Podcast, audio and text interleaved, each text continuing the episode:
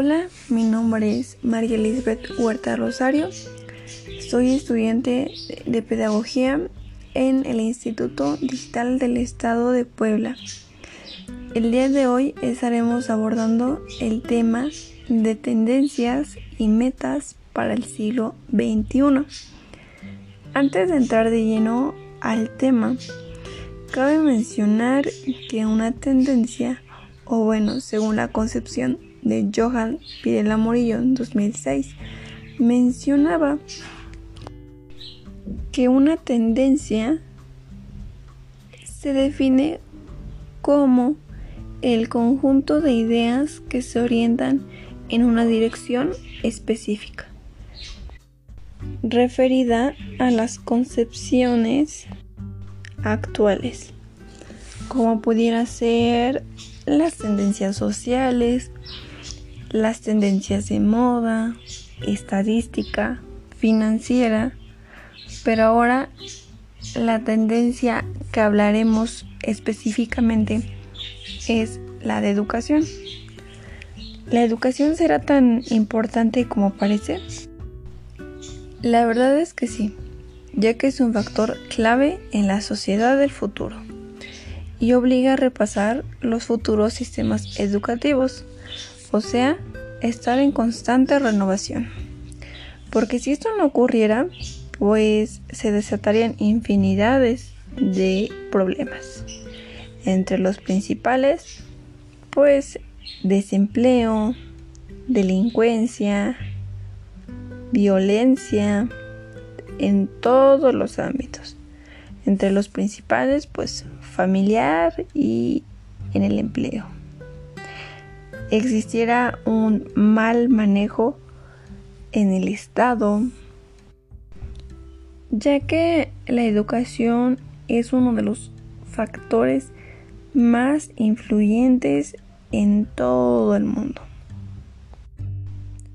La palabra educación y tendencia nos da como resultado un avance y progreso. Entonces podríamos decir que una tendencia educativa es muy importante. De las principales tendencias educativas para el siglo XXI y en este año en curso, las principales o de las que podría mencionar son la mejora en la tecnología en los sectores educativos.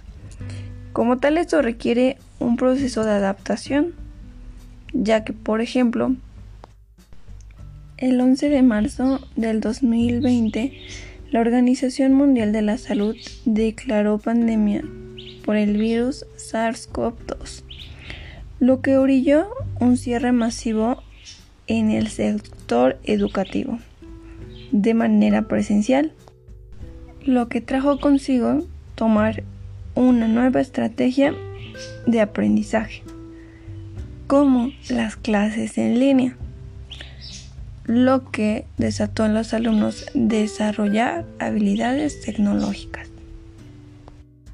Y claro, es evidente, cada persona tendrá su propia opinión de ventajas y desventajas en este proceso y que actualmente se está viviendo. Otra tendencia educativa es en los espacios de aprendizaje inclusivos, ya que en ese aspecto le permitirá un fácil acceso a estudiantes con alguna necesidad educativa. Aquí la palabra inclusión es como tal una herramienta y práctica más accesible y de calidad para todos. Otra tendencia es la transformación del maestro, ya que la escuela no es como comúnmente la conocíamos, como una escuela tradicional, que el docente era una fuente inagotable de conocimientos y su, y su palabra era ley.